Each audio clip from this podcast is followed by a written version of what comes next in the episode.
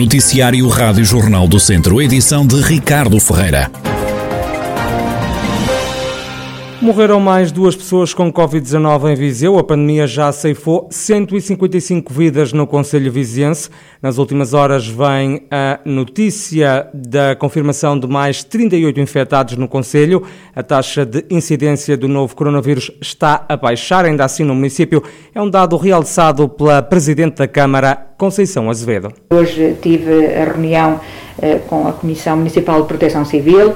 Tivemos aqui um período um bocadinho complicado, tivemos aqui 15 dias em que houve aqui um crescimento exponencial e, e que a taxa de, o índice de, de taxa de incidência subiu uh, de uma forma abrupta mesmo e que nos levou ao patamar que estamos agora muito elevado, mas estamos já numa fase uh, numa fase de descompressão e hoje fiquei também satisfeita com, com o que ouvi por parte da, da, da, da, Autoridade de Saúde, portanto estamos a diminuir esta taxa de incidência, no hospital a pressão também é menor, mas não quer dizer que eh, o, o estarmos a descomprimir que, que vamos relaxar. A autarca considera que a melhoria da situação pandémica resulta também das medidas que foram adotadas pela Câmara Municipal, que cancelou, por exemplo, vários eventos. Isto está a acontecer porque antecipadamente e preventivamente tomámos uma série de medidas, implementámos algumas ações que se calhar naquele momento até ainda não eram necessárias ou, ou não obrigava a isso, portanto, em termos de orientações que, que nos eram dadas pela DGS,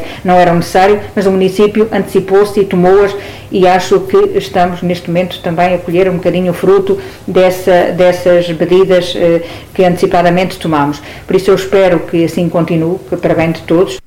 Conceição Azevedo, presidente do município de Viseu, que espera que em setembro a situação pandémica no Conselho já se encontre ainda melhor.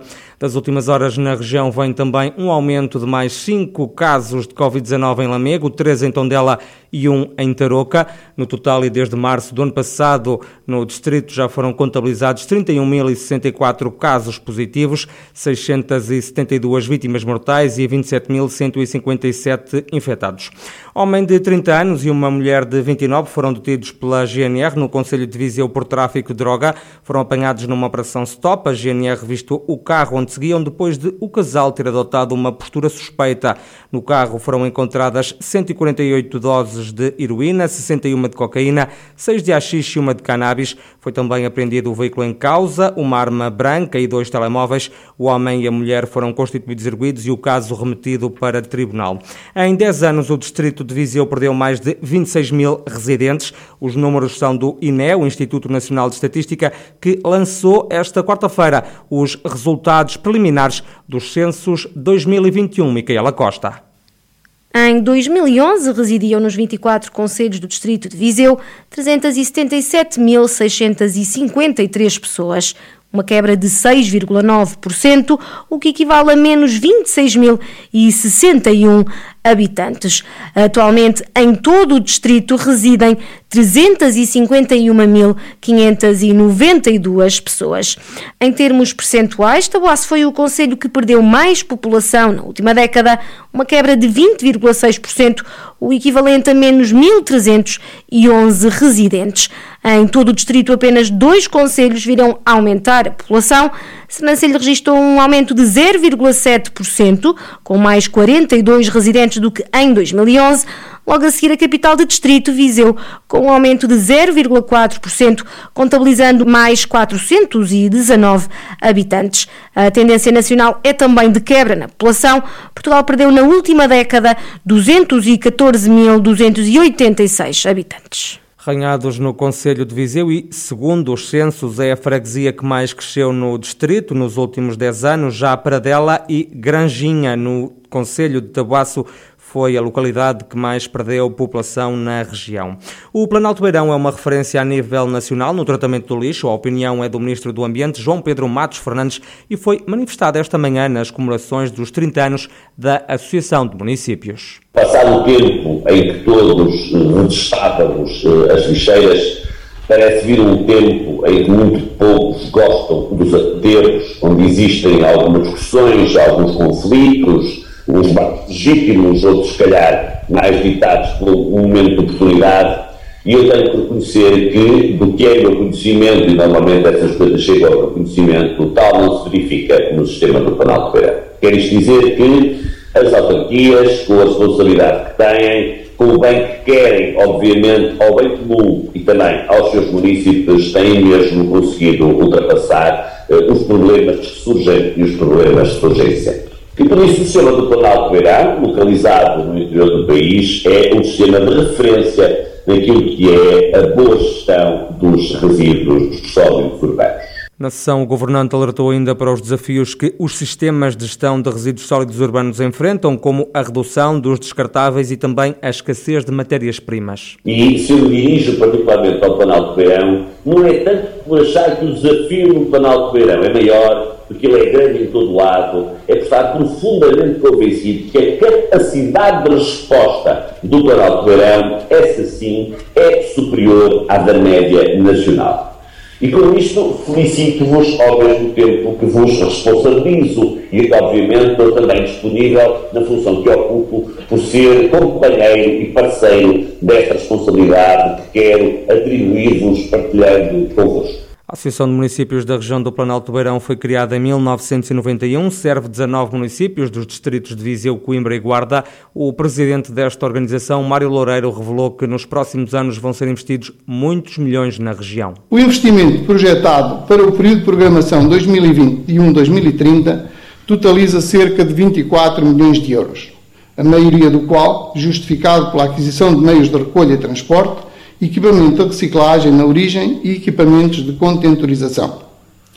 E no âmbito da, dos combustíveis derivados dos resíduos, operação cofinanciada através do POCUR em 85%, contempla um projeto de investimento com vista à implementação de uma linha de preparação de combustíveis derivados de resíduos através da fração resto de resíduos urbanos de tratamento mecânico e biológico com capacidade instalada para 50 mil toneladas ano este investimento de cerca de 9 milhões de euros concorre para a redução da deposição de resíduos em aterro sanitário e desonera-nos da taxa de gestão de resíduos, eh, designadamente aos municípios associados. Mário Loureiro puxou ainda pelos galões, destacando a dívida do Planalto Beirão, que desceu desde que tomou posse como presidente da Associação de Municípios. Este Conselho Executivo iniciou a gestão em novembro de 2013, com mais de 26 milhões de euros de endividamento e a 31 de dezembro de 2020 o nosso endividamento ficou em 7 milhões e 41 mil euros,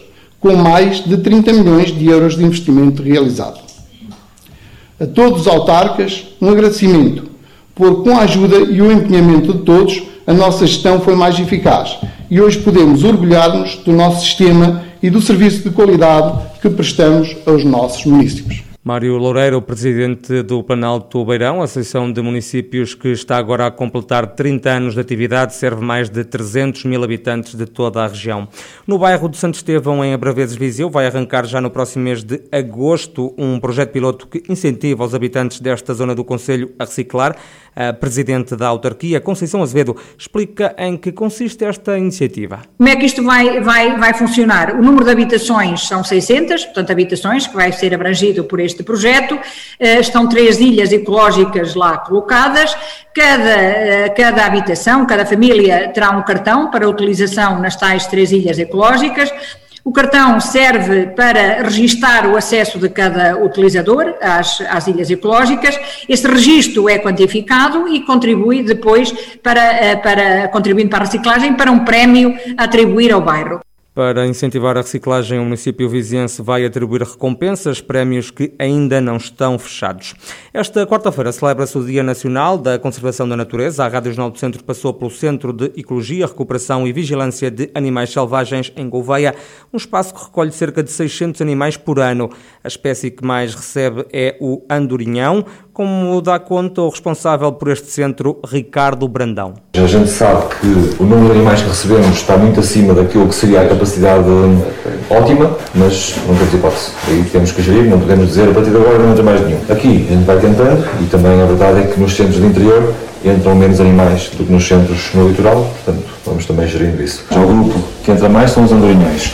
Há duas espécies comuns, o pálido e o preto, E esse grupo, o grupo dos Andarinhões, é o que entra mais. E este mini museu serve um bocado para isso, para quem chega aqui perceber que primeiro não vamos mostrar animais, o centro não tem essa vertente, não é um zoológico, não é? O que a gente faz é mostrar instalações e explicar o que é que acontece. Há depois duas instalações que tentamos ter sempre com rapinas noturnas e essas podem ser mostradas, mas sempre num contexto de muita tranquilidade e é a única exceção.